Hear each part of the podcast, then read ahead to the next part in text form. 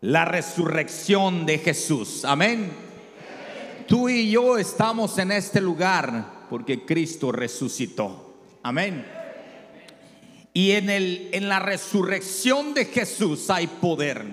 El día de hoy queremos compartir este mensaje, el poder de la resurrección. Y el poder de la resurrección responde a la pregunta, quién es Jesús. ¿Quién es Jesús? En, en, el libro, en el Evangelio de Mateo, capítulo 16, versículo del 13 al 20, nos habla acerca de un pasaje y dice ahí que viniendo Jesús a la región de Cesarea de Filipo, preguntó a sus discípulos diciendo, ¿quién dicen los hombres que es el Hijo del Hombre?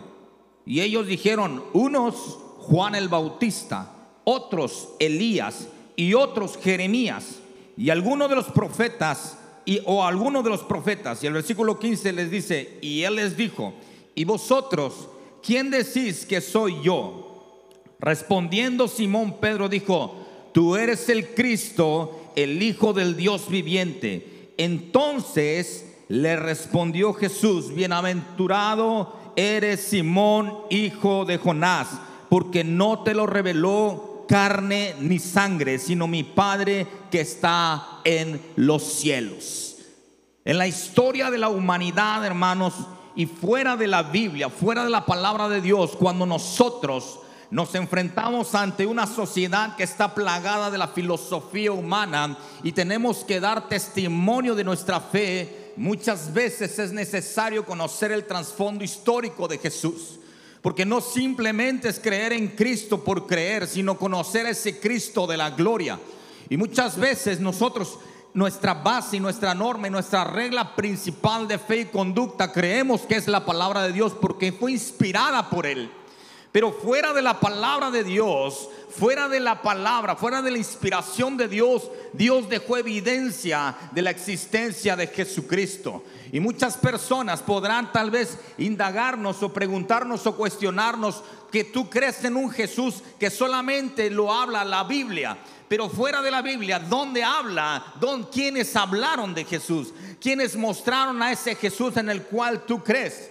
Y es importante entender que no solamente la Biblia nos habla de Jesucristo, de la existencia de Él, sino que fuera de ella hay evidencia tanto interna en la palabra de Dios como externa. Y muchos historiadores hablaron acerca del Jesús histórico. Este Jesús, hermanos, que representa la fe salvadora de toda la humanidad.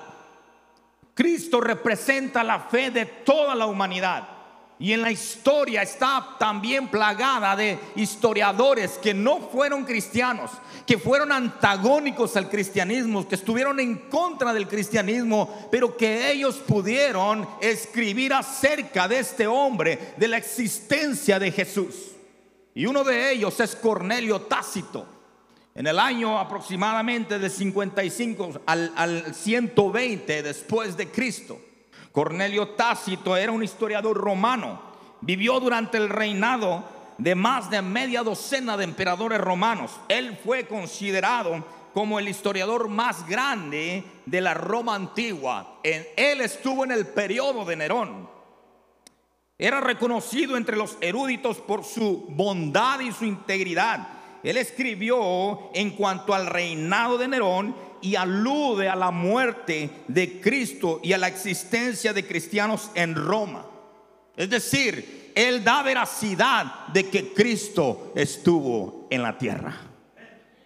Y él cita, puedo citar sus escritos en los anales en el capítulo 15 de la página 44. Él dijo, pero no toda, refiriéndose a Nerón y a los cristianos, pero no toda la ayuda ni todas las expiaciones que pudieran presentarse a los dioses ayudaron a liberar a Nerón de la infamia que se creyera que él había mandado a incendiar, a incendiar Roma. Por lo tanto, para suprimir el rumor, él falsamente hizo que cargaran con la culpa y castigos con las torturas más elaboradas a las personas llamadas comúnmente cristianos. Él habló de los cristianos, las cuales eran odiadas por sus atrocidades. Cristo, el que originó el nombre de los cristianos, fue sentenciado a muerte por Poncio Pilato, procurador de Judea durante el reinado de Tiberio. La historia nos muestra la existencia de Jesús. Tu fe y mi fe no está plasmada y no está cimentada en un nombre que no existió sino que está plasmada y está fundamentada en un hombre que vino y que demostró al mundo su amor, su comprensión y transformó totalmente la historia de la humanidad, hermanos. Y cada uno de ellos escribió acerca de Jesús. También tenemos a Luciano de Samarota, de Samazota. Este fue un sátiro en la época eh, griega, en el siglo II aproximadamente. Este hombre criticó fuertemente a los cristianos y al Cristo al que ellos representaban, pero nunca tuvo la osadía de poder hablar en contra o refutar la existencia de Jesús criticó a los cristianos, pero también él sabía que Cristo había pisado esta tierra. Que el Mesías, que el ungido, que aquel que le decían el Hijo de Dios había pisado esta tierra. Y él decía, hasta el día de hoy, esos cristianos siguen de pie en su época. Y así muchos más que dieron testimonio de la existencia de Jesús, que no fueron ellos cristianos, y que eso, por no ser cristiano, los convierte en testigos hábiles, en testigos creíbles, porque hablaron acerca de Cristo. Tal como Suetonio, Plinio el joven, Talos en el 52 después, después de Cristo. De este Talos hay un comentario muy importante que habla acerca de cuando Cristo murió y cómo el, día se oscureció y hubo un temblor en ese momento. Y él habla acerca de eso, que cuando, cuando, un, cuando un hombre fue crucificado, el, el día se oscureció y hubo un temblor que sacudió la tierra. Eso lo dijo Talos. Ahora, también hay otros como Flegón pero no podemos pasar desapercibido un hombre especial que tampoco fue cristiano, fue judío. Algunos creen que se convirtió posteriormente, pero ese fue Flavio Josefo. Flavio Josefo, un historiador, él era un aristócrata judío, historiador, comandante, guerrillero, que dirigía tropas rebeldes en contra de la manifestación, de la primera manifestación con los romanos. Él fue un historiador muy respetado en esas épocas aproximadamente en el 37 al 100 después de Cristo, él estuvo este, hablando y escribiendo. Tiene dos obras importantes. Una de ellas son, son las antigüedades judías y la otra son, es, es un libro que habla acerca de la existencia de Jesús. Flavio Josefo fue un intérprete durante la revuelta judía. Y dentro de sus obras que los escribió, escribió las guerras judías en la, década de los 70 y todavía se extendió mucho más. Él escribió acerca de este hombre, de Jesucristo. En su obra Antigüedad Judías dijo, fue alrededor de esa época que Jesús, un hombre sabio, si es correcto llamarlo un nombre, porque era un hacedor de obras maravillosas, un maestro de aquellos que reciben la verdad con placer. Él trajo así a muchos de los judíos, tanto como de los gentiles. Él era el Cristo. Flavio Josefo lo declaró como el Cristo. Él era el Cristo cuando Pilato, a sugerencia de los hombres principales entre nosotros, le hubo condenado a la cruz. Aquellos que le amaban al principio no le abandonaron y la tribu de los cristianos, nombrados según él, no ha sido extinguida hasta el día de hoy. Cito su libro de antigüedades en el capítulo 18, página 33. Es por eso, hermanos, que nuestra fe no está basada en un hombre que dicen algunos si, si, que si hay algún sustento histórico. La historia habla de la existencia de Jesús. La historia habla de la certeza de este hombre que vino a esta tierra. Habla acerca que vino y que habitó con nosotros con el propósito de dar su vida para salvación de la humanidad por la gran condenación a la que nos encontrábamos. Por eso contestando a la pregunta, ¿quién es Jesús? Jesús es el Hijo de Dios. Jesús es el Cristo. Jesús es el Mesías. Jesús es el Hijo del Dios viviente. Dios dejó evidencia interna en su palabra, pero también dejó una evidencia externa del nacimiento, de la vida y del ministerio de Jesús. Ese es el Dios que nosotros tenemos. Romanos capítulo 8, versículo 11. Dice Romanos en ese, dice Pablo en ese, en esa, en ese pasaje de, de Romanos 8:11, dice, y si el espíritu de aquel que levantó de los muertos a Jesús mora en vosotros, el que levantó de los muertos a Cristo Jesús, vivificará también vuestros cuerpos mortales por su espíritu que mora en vosotros. Hermanos, cuando hablamos del poder de la resurrección de Cristo, tenemos que saber que no hay resurrección sin antes saber existencia y muerte de Jesús. Por eso es importante que tú y yo entendamos que no creemos en un Jesús falso, que no creemos en un Jesús inventado, que creemos en un Jesús, que la palabra inspirada de Dios da testimonio de él y que la historicidad de la humanidad habla acerca de ese hombre de un hombre que fue crucificado, de un hombre que, que, llamó a varios, que cambió al mundo, que transformó la mente de las personas, que hizo milagros, que hizo prodigios, que hizo señales, que aun cuando ellos no eran sus seguidores, pero reconocían la obra de ese gran maestro. Su existencia fue real y verídica, confirmada fuera de la Biblia por grandes historiadores. Su vida fue digna de reconocimiento por todas las obras que impactaron el corazón de las personas y el pensamiento humano. Su sufrimiento fue tan real, hermanos, que la escritura señala que fue un varón de dolores, experimentado en quebranto, según Isaías 53. Y no podemos entender el poder de la resurrección si primero no entendemos la muerte de Jesús. La muerte de Jesús fue una muerte de cruz. Y la muerte de cruz, hermanos, la cruz, los primeros que usaron este tipo de sacrificios o de, o de, o de, o de eh, crucifixión o de penalidades o de castigos, se, se entiende que fueron los asirios. Y posteriormente los griegos la adoptaron. Pero posteriormente los griegos perfeccionaron esta práctica de la crucifixión.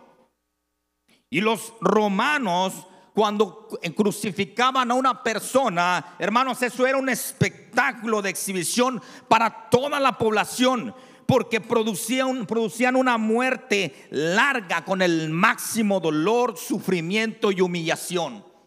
Las personas que eran crucificadas era una exhibición de la justicia romana en ese entonces, pero una exhibición humillante para la persona. Era el máximo dolor que una persona pudiese experimentar. Y Cristo experimentó el sacrificio por medio del castigo de los romanos a través de la crucifixión. Pero todo había sido profetizado desde antes.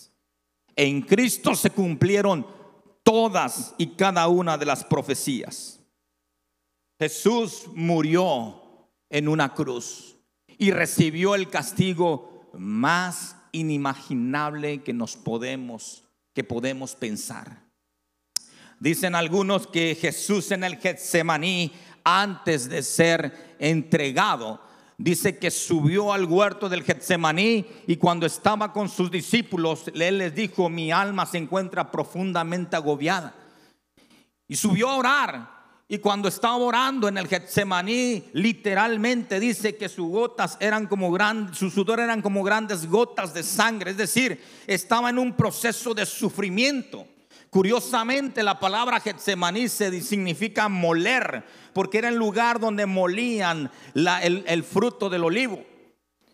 Y curiosamente, en la, en la, escritura en Isaías 53 dice que Él fue molido por nuestros pecados. ¿Qué significa esto? Que Jesucristo en ese momento estaba pasando por una agonía porque estaba siendo molido literalmente, porque él sabía lo que venía, sabía que venían por él y que iba a pasar por la muerte. Es por eso que en Mateo 26, 39 dice que yendo un poco adelante se postró sobre su rostro, orando y diciendo, Padre mío, si es posible, pasa de mí esta copa, pero no sea como yo quiero, sino como tú quieres. Jesucristo en ese momento, en ese Getsemaní, en ese momento de agonía, en ese momento de sufrimiento, él sabía que estaba renunciando a sí mismo. Él tenía el poder para decir no también. Pero él decidió dar su vida, renunció a su voluntad, le dijo, Padre mío, si es posible, pasa esta copa de mí. ¿Qué contenía la copa? ¿Qué es lo que contenía esa copa? En esa copa venían todos nuestros pecados, toda nuestra maldad, todo el sufrimiento que Cristo iba a adoptar, iba a recibir el castigo sobre de él. Y dijo, si es posible, pasa de mí esta copa, pero que no se haga mi voluntad, sino la tuya, Señor. Y cuando Cristo se levantó de ahí, dice la palabra de Dios en el libro de Juan, que vino, era de noche cuando bajaron, encontró a sus discípulos dormidos y que los, levantó y, les dijo, cuando empezó a hablar con ellos, empezó a venir, vinieron, vinieron los romanos, las tropas, dice, aquí el que me va a entregar. Y Judas vino y dice que le dice, maestro, y le da un beso. Y cuando vienen a decir quién es Jesús, dice que Jesús levantó la mano y le dijo, yo soy, y todos cayeron al suelo por el poder de Dios. Hermanos, Cristo dio su vida total, renunció a todo lo que tenía por amor a nosotros. Por amor a nosotros. Jesús en el Getsemaní entregó su voluntad total a Dios el Padre. Es ahí donde muchos aseguran que entregó su vida por nosotros y en el Gólgota entregó su cuerpo.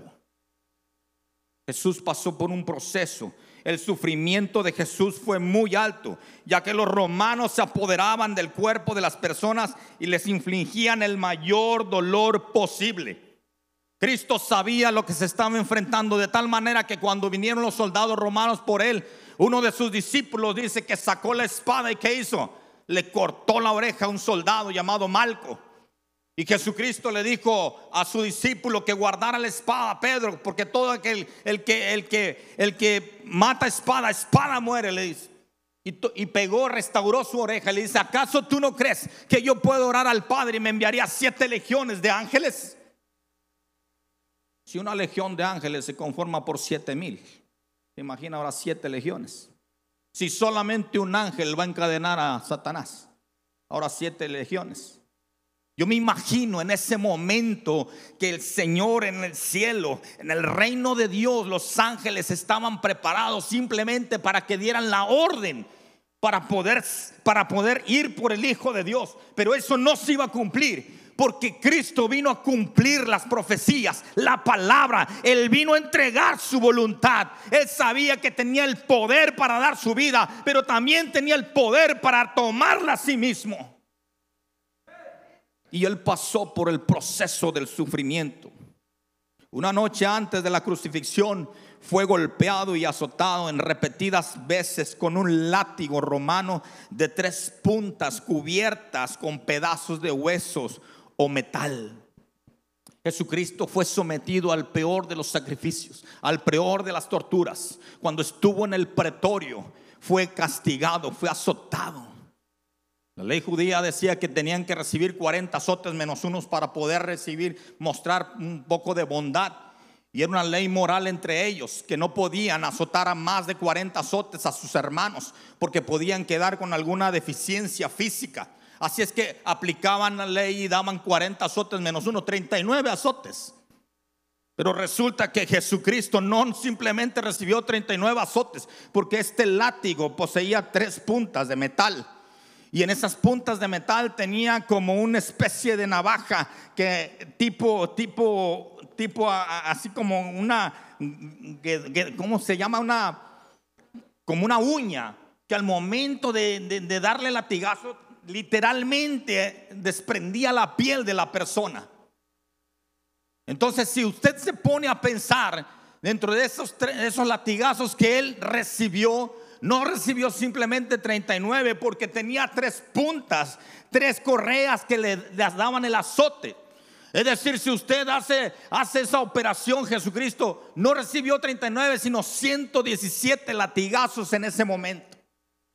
Porque cada latigazo le daban tres golpes y arrancaban piel de su cuerpo.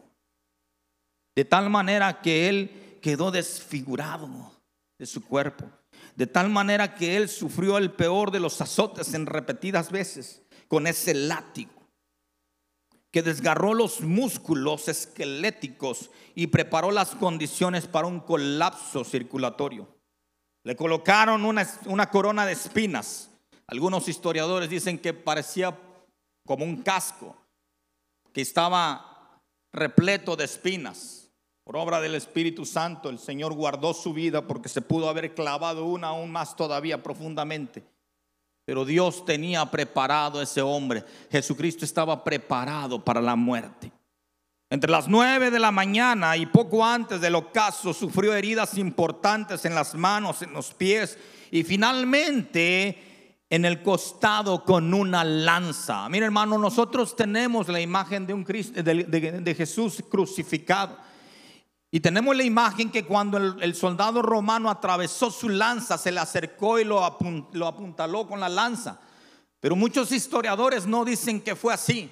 Muchos historiadores dicen que este soldado tomó la lanza y se la arrojó directamente a Jesús, clavándola directamente en el costado, traspasando su capa, su, este, su capa torácica y llegando a, poder este, eh, dañar eh, eh, internamente la, la bolsa pleural que recubre el corazón y tocando el corazón.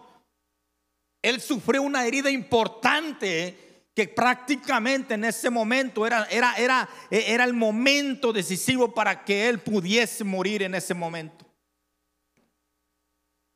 Se acostumbraba a todos los reos, a todos los que habían sido condenados a este tipo de torturas, a esta crucifixión, a quebrarle las piernas. A cada uno de ellos, a cada uno de los condenados se les quebraban las piernas para que no pudiesen levantarse.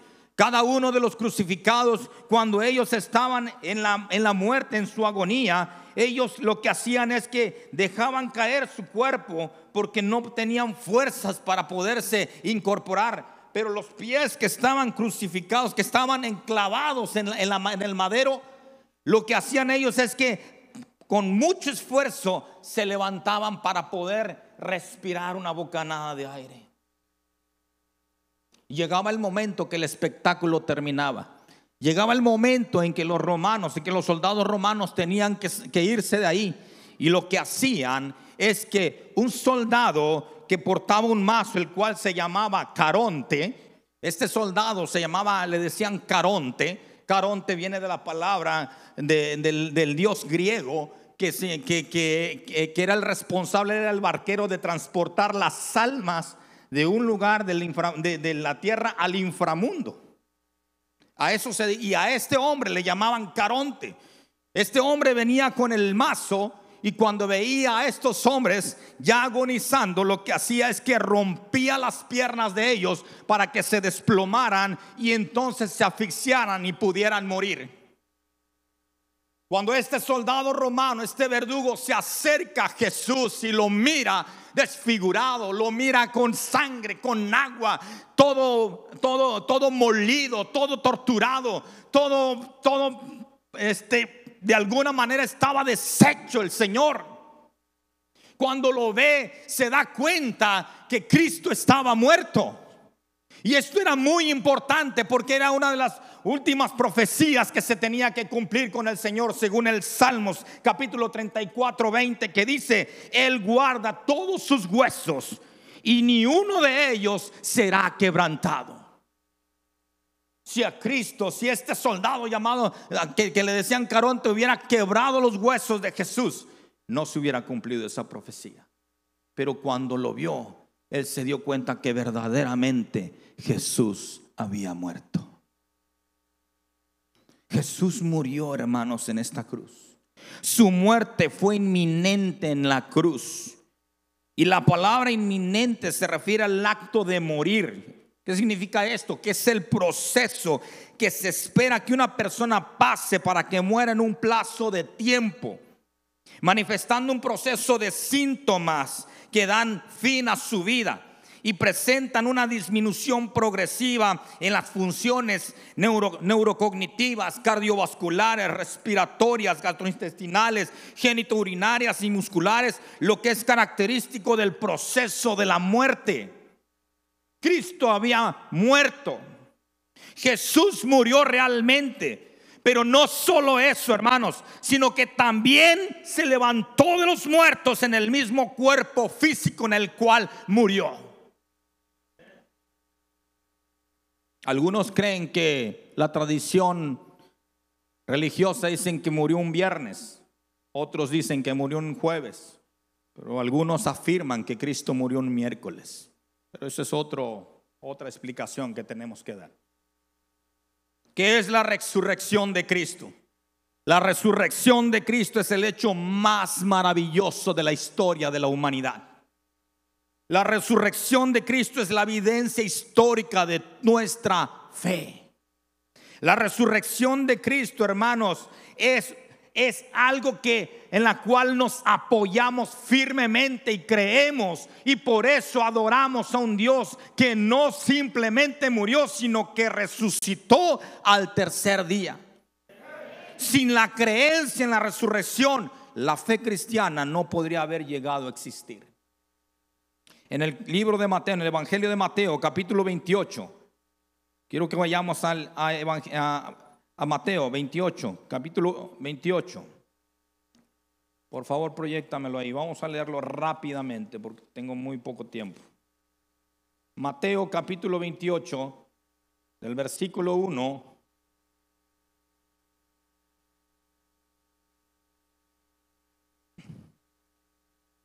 Dice ahí, Pasado el día de reposo, al amanecer del primer día de la semana vinieron María Magdalena y la otra María a ver el sepulcro y, hubo un gran terremoto porque un ángel del Señor descendió del cielo y llegando removió la piedra y se sentó sobre ella. Su aspecto era como un relámpago y su vestido, su vestido blanco como la nieve y de de miedo de él, los guardias temblaron y se quedaron como muertos. Mas el ángel respondió, dijo a las mujeres, no teman vosotras, porque sé que buscáis a Jesús, el que fue crucificado. No está aquí porque ha resucitado, como dijo, venid, ved el lugar donde fue puesto el Señor e id pronto y decid a sus discípulos que ha resucitado de los muertos. Y he aquí, va delante de vosotros a Galilea, allí le veréis, he aquí os lo he dicho. Entonces ellas, saliendo del sepulcro con temor y gran gozo, fueron corriendo a dar las nuevas a sus discípulos. Y mientras iban a dar las nuevas a los discípulos, he aquí Jesús les salió al encuentro diciendo, salve. Y ellas, acercándose, abrazaron sus pies y le adoraron Y entonces Jesús le dijo, no temáis, id, dan las nuevas a mis hermanos para que vayan a Galilea y allí me verán. Fíjese todavía en el mismo capítulo, versículo 11 dice, mientras ellas iban, he aquí, uno de los guardias, unos de la guardia fueron a la ciudad y dieron aviso a los principales sacerdotes de todas las cosas que habían acontecido. Le dieron aviso al Sanedrín prácticamente. Y le dijeron las cosas que ellos habían visto, que Cristo había, se había levantado, que Cristo se había, había resucitado. Y fíjese en el versículo 12 que dice, y reunidos con los ancianos y habido consejo, dieron que mucho dinero, corrompieron a estos hombres. Dieron mucho dinero a los soldados diciendo, decid vosotros, sus discípulos vinieron de noche y lo hurtaron estando nosotros dormidos.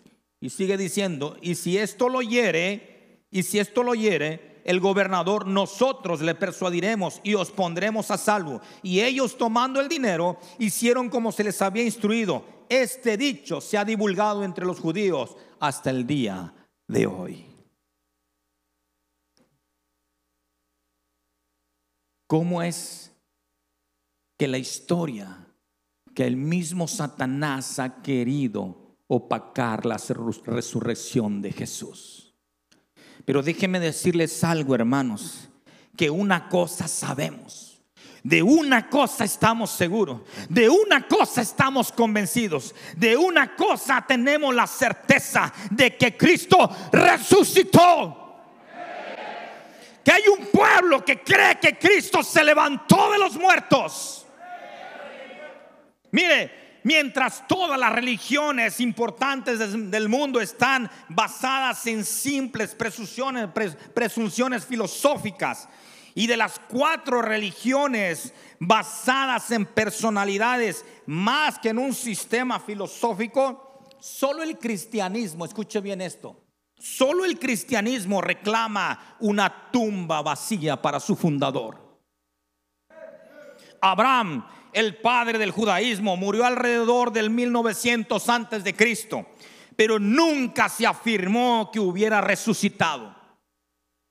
Buda murió y en sus escritos leemos que su muerte fue absoluta, en la cual nada permanece detrás. Él simplemente murió y su tumba la ocupan un montón de huesos secos y polvorientos. Mahoma, el fundador del islamismo, murió el 8 de junio del 632 después de Cristo, a los 61 años en Medina. Y su tumba es visitada anualmente por miles de devotos musulmanes. Pero todos estos millones y millones de judíos, budistas y maometanos están de acuerdo en que sus fundadores nunca han salido del polvo ni de la tumba se han levantado, no han resucitado. Pero cuando una persona visita la tumba de Jesús allá en Jerusalén y se mete a ese lugar, él puede constatar, él puede observar, él puede dar la evidencia de que en ese lugar no existe un cuerpo que inclusive hay un letrero que dice, el que estuvo aquí ya no se encuentra porque ha resucitado. Ese es el Señor, ese es el Dios que adoramos, hermanos.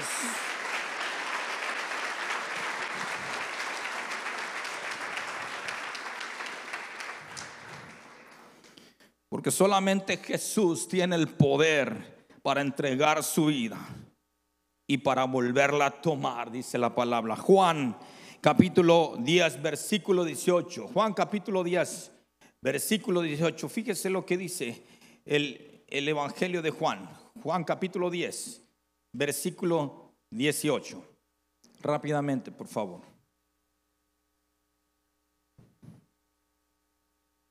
Dice así, por eso me ama el Padre porque yo pongo mi vida para volverla a tomar. Nadie me la quita, sino que yo de mí mismo la pongo. Tengo poder para ponerla y tengo poder para volverla a tomar. Este es el mandamiento que recibí de mi Padre. Ninguno de estos hombres, líderes religiosos, tiene el poder que tiene Jesús. Ninguno de ellos. La verdad del cristianismo está basada en la resurrección de Cristo.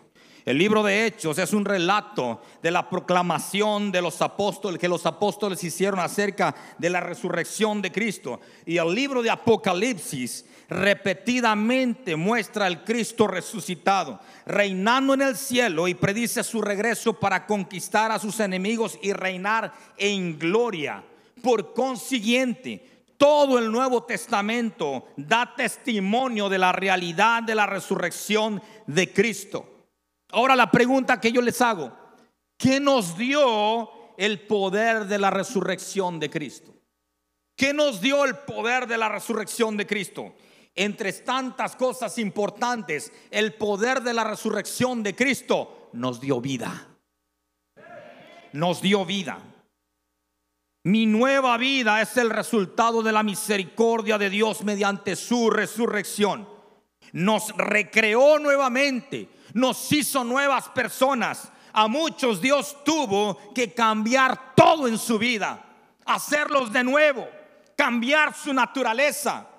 desde amistades, desde su forma de vestir, desde su forma de hablar, desde su forma de pensar, desde los lugares que frecuentaba, hábitos que tenían que quitar, mentira, robo, engaño, ofensa, murmuración. Cambió nuestra forma de ver las cosas. Nuestra vida no era vida, creíamos que era vida.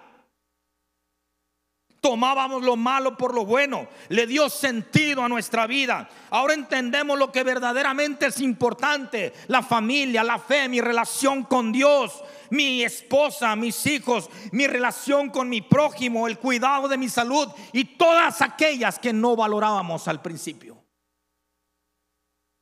Por eso dice Primera de Pedro en el versículo capítulo 1 versículo 3 dice, "Bendito sea el Dios y Padre de nuestro Señor Jesucristo, que por su gran misericordia y mediante la resurrección de Jesucristo nos ha hecho nacer de nuevo a una esperanza viva." Hermano, nosotros tenemos la esperanza y la esperanza es esperar, dice la palabra que es esperar con gozo, porque creemos que así como Cristo se fue, regresará algún día por su pueblo. Y esa es nuestra esperanza. Efesios 2, del 1 al 2, dice, y Él os dio vida a vosotros cuando estabais como muertos. Tú y yo, hermanos, estábamos muertos en nuestros delitos y pecados muertos en vuestros delitos y pecados, y en los cuales anduvistes en otro tiempo, siguiendo la corriente de este mundo, conforme al príncipe de la potestad del aire, el espíritu que opera en los hijos de desobediencia y la palabra espíritu viene del griego neuma, que es aire, no se ve. Satanás es el príncipe de la potestad del aire, no del infierno. Él no es, no es señor del infierno, del aire, se mueve, no lo vemos. Y, es, y el hecho de que no lo veamos tiene muchas veces potestad sobre nosotros por el pecado que habita en el hombre. Influye en sus decisiones. Y ese espíritu opera, dice, en los hijos de desobediencia. El poder de la resurrección de Cristo no simplemente nos dio vida, también nos dio fe. El poder de la resurrección de Cristo nos dio fe. Creemos en un Dios amoroso, creemos en un Dios compasivo, creemos en un Dios que nos sana, creemos en un Dios que nos oye, creemos en un Dios que nos entiende porque se hizo hombre. Hebreos 4:15, busque Hebreos 4:15. Dice así, porque no tenemos un sumo sacerdote que no pueda compadecerse de nuestras debilidades, sino que fue tentado en todo según nuestra semejanza, pero sin pecado. Fíjense bien, escucha bien esto. Cristo te entienda a ti y a mí Dice la palabra que él fue tentado en todo, pero con la excepción de que no pecó. Algunos creen, algunos piensan y creen que Cristo fue tentado en todas las cosas, tanto en lujuria como en, en pecado este, de avaricia, en todos. Pero hay dos formas de poder engendrar o provocar pecado en el hombre.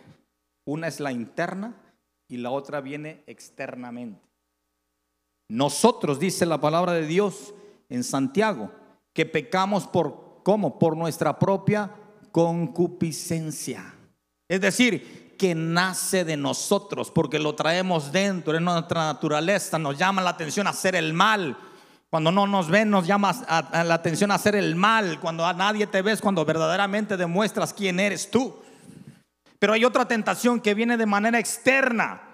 Y dice la palabra en Hebreos que Cristo fue tentado en todo. Es decir, que Él no recibió una tentación interna. Es decir, no nacía de Él. Él no tenía ese deseo, esa concupiscencia de pecar.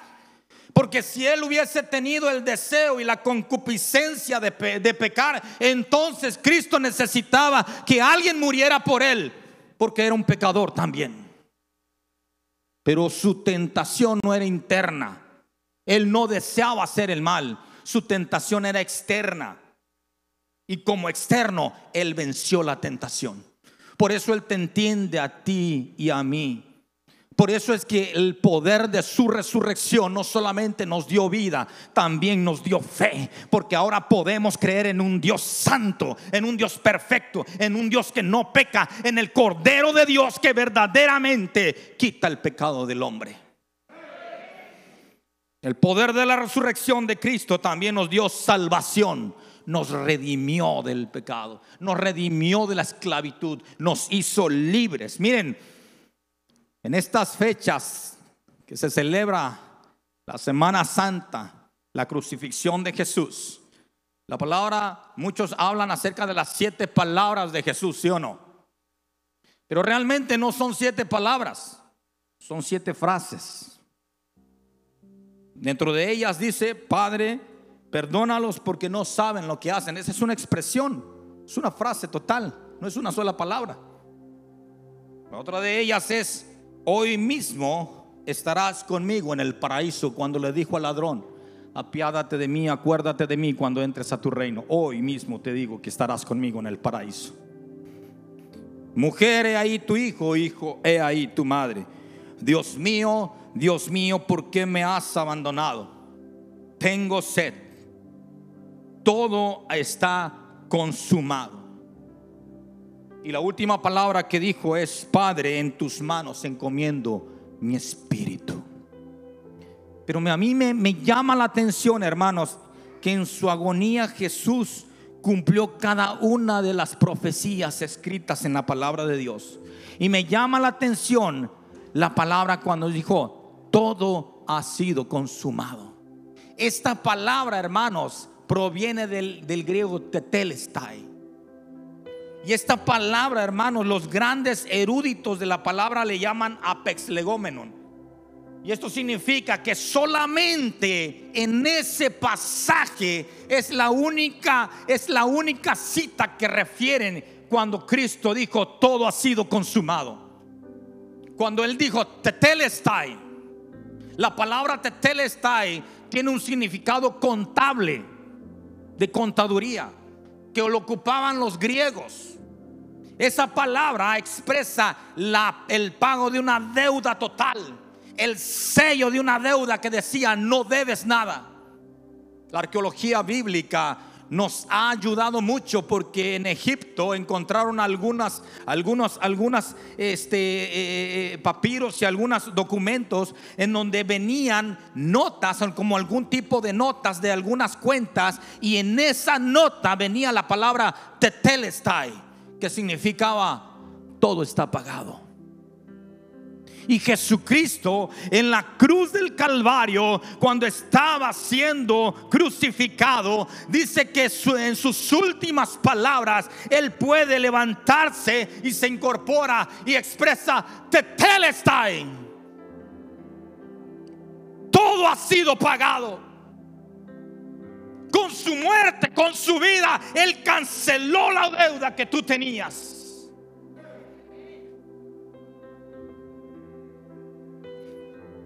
Por eso es que cuando hablamos de la crucifixión y de la muerte de Jesús, podemos ver que cuando Cristo murió, el mismo mundo, la misma naturaleza dio evidencia del Hijo de Dios. Dice la palabra que el, día se oscureció, que hubo un temblor, que hubo un temblor, que ese temblor sacudió la tierra y que el velo del templo se rasgó a la mitad.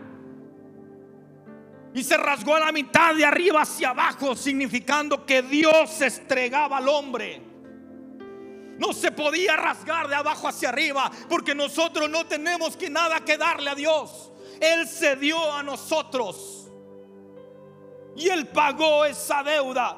Por eso es que el centurión romano, cuando estaba debajo de la cruz, al ver a Jesús que estaba en total control de su propia ejecución, se arrodilló diciendo verdaderamente, este es el Hijo de Dios.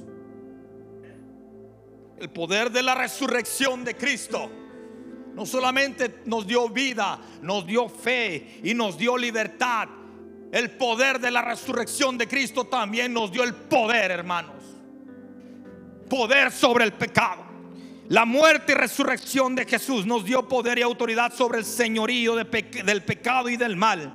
Quitó el dominio de Satanás y el pecado que tenía sobre nosotros. Nos dio el poder sobre el pecado y sobre los demonios. Curó nuestras enfermedades. Su muerte y resurrección destruyó el poder de las tinieblas. Venció a Satanás y por último venció a la muerte. Por eso es que el día de hoy no estamos de luto. Estamos de fiesta. Celebramos la resurrección de Jesús. Dele un aplauso a aquel que vive y reina por siempre.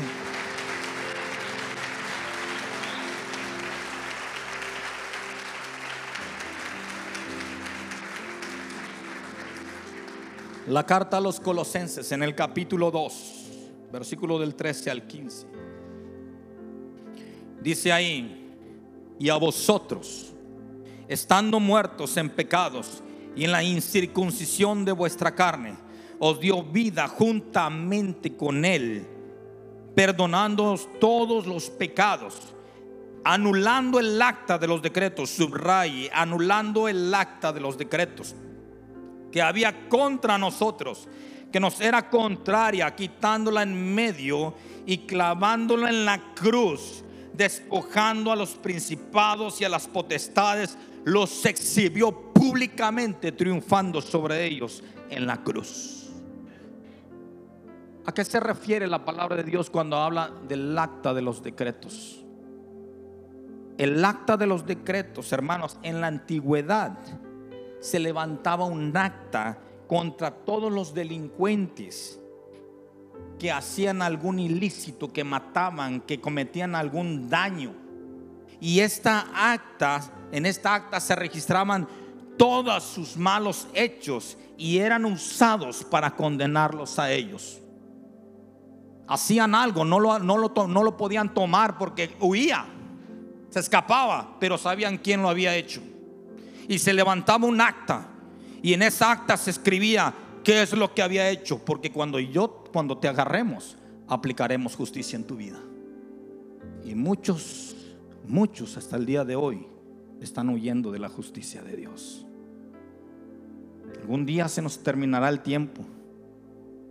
Porque hay un acta. Desde Adán y Eva, cuando pecaron, cayeron, hubo un muro de separación.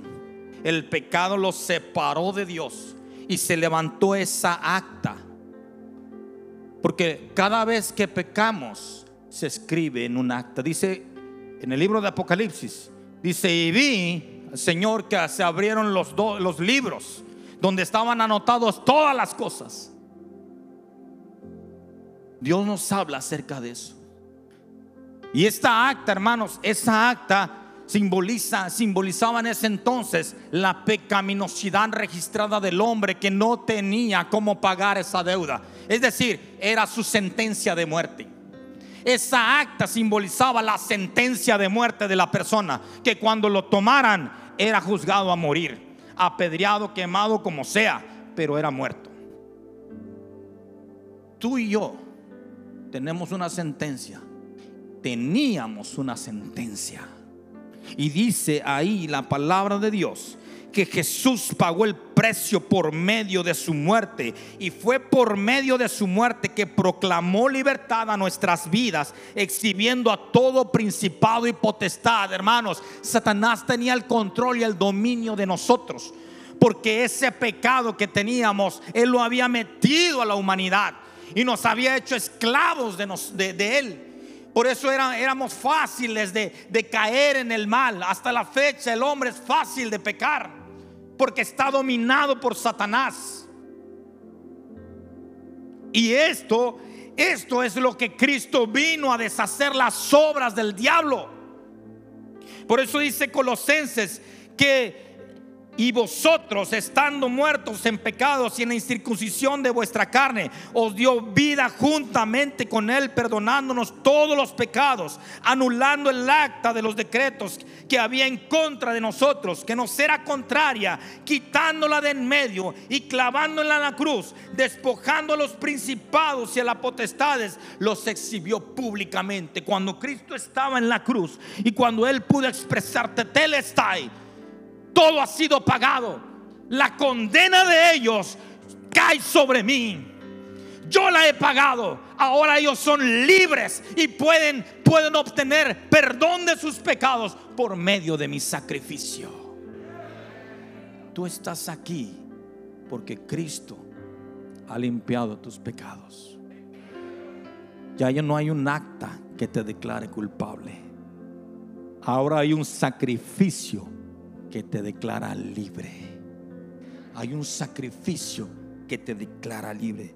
Cristo, hermanos, cuando Él murió, algunos especulan que Cristo bajó a los infiernos. Pero realmente esta creencia, vamos a terminar ya con esto. ¿Me dan cinco minutos más? Algunos creen que Cristo descendió a los infiernos. Pero realmente esta creencia data del 390 por un personaje llamado Rufino. Y este personaje Rufino habló acerca del credo de los apóstoles. El credo de los apóstoles no es un credo inspirado por Dios, pero fue un credo que se juntaron en un concilio para poder estipular la línea doctrinal por el cual las iglesias se deberían de conducir porque se estaban levantando falsos maestros. En esos tiempos se levantaban falsos maestros creyendo, algunos decían que Cristo no era no era divino ni era humano a la vez. Otros creían que Cristo cuando lo crucificaron y lo descendieron de la cruz se levantó y salió corriendo. Fue escrito en los libros apócrifos. Otros creían en el docetismo. Y así muchas otras creencias religiosas que hasta el día de hoy siguen, siguen emergiendo. Pero el credo de los apóstoles, cuando este personaje, haciendo referencia a la muerte de Jesús, expresó en la parte del credo de los apóstoles y dice y, manifestó ahí, dice así, fue crucificado, muerto y sepultado, descendió a los infiernos, resucitó al tercer día. ¿Usted se acuerda del credo? ¿Sí se acuerda del credo? Acuérdense que hasta en la católica se lo, se lo hicieron a que se lo aprendieran de memoria, ¿sí o no? Bueno, ese es un credo que hasta el día de hoy, este credo nos habla acerca de la doctrina cristiana, hermano. No podemos hacer a un lado la defensa de nuestra doctrina cristiana. El credo correcto en el cual nosotros sustentamos nuestra fe es el siguiente. Creemos en un solo Dios, Padre Todopoderoso creador del cielo y de la tierra, de todo lo visible y lo invisible. Y en un solo Señor, Jesucristo, el unigénito de Dios, nacido del Padre antes de todos los siglos, luz de luz, Dios verdadero de Dios verdadero, engendrado, no creado, consustancial con el Padre, por quien todo fue hecho, que por nosotros los hombres y por nuestra salvación bajó del cielo y se encarnó por obra del Espíritu Santo y de María la Virgen, y se hizo hombre por nuestra causa, dice aquí, eh, hago, ese, ese, paréntesis que el personaje de Rufino este, habló acerca del descenso al infierno de Jesús.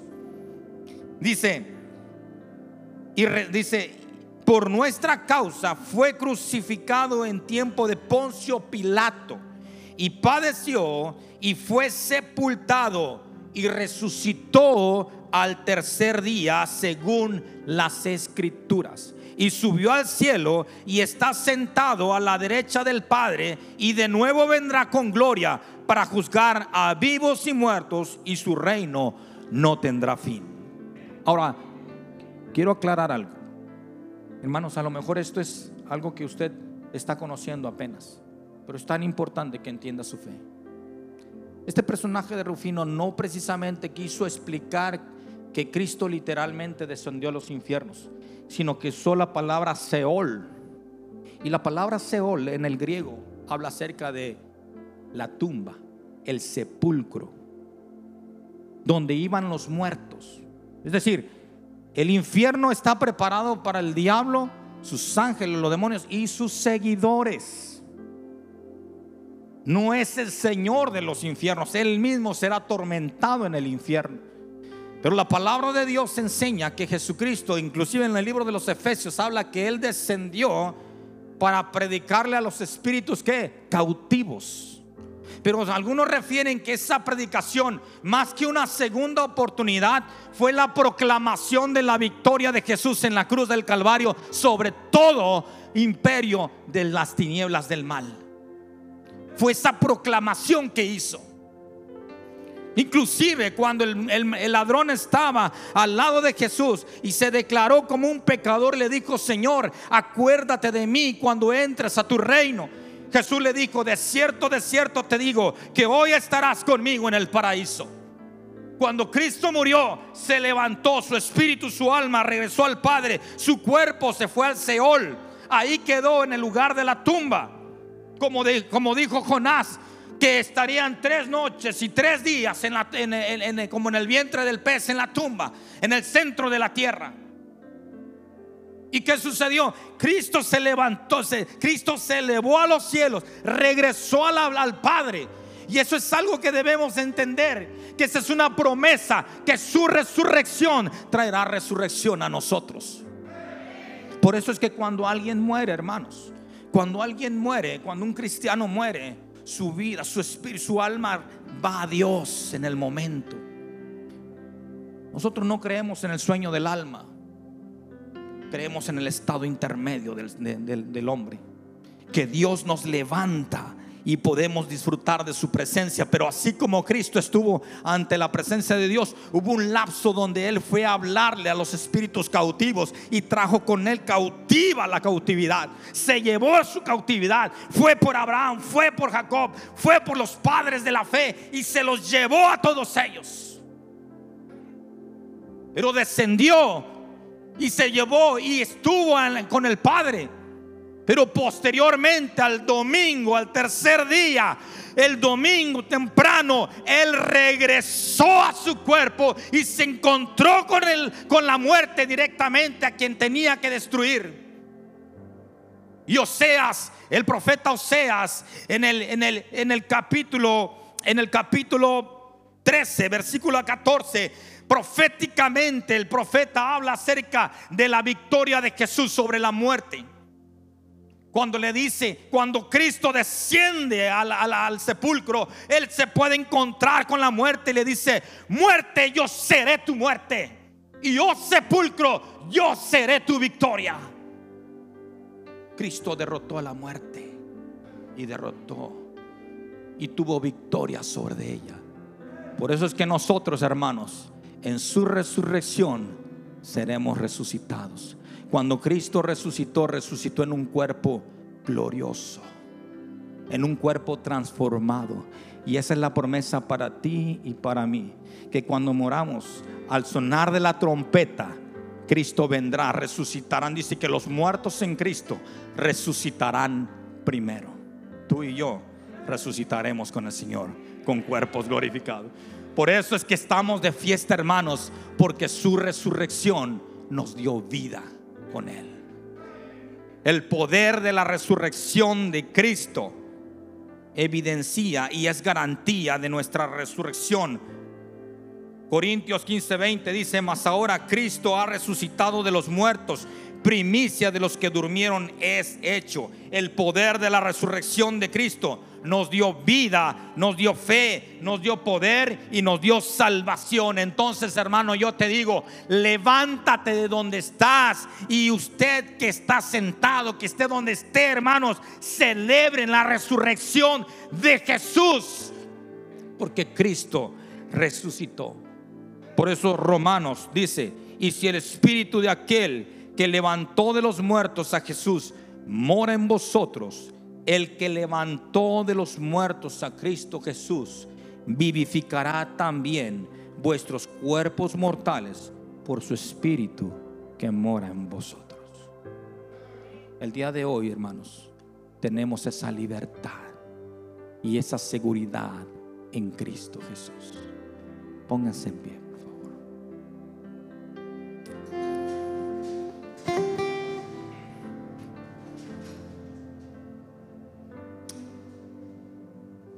Podemos celebrar la resurrección de Cristo, el hecho más glorioso que marcó la historia de la humanidad. Levanta tus manos ahí donde estás. Y podemos decirle, Señor, gracias porque me diste libertad, pagaste el alto precio. Ahora soy libre, soy tu hijo y soy heredero del reino de Dios. Gracias por tu sacrificio. Gracias por la libertad. Gracias por el perdón. Gracias por la salvación. Señor, el día de hoy celebramos tu resurrección, que tú vives y reinas por los siglos de los siglos y eres el único digno de recibir la gloria y la honra. Aleluya. Dale un aplauso al Señor. Aleluya. Levantarse, amanecer, un gran estruendo se escuchó. ¿Dónde está?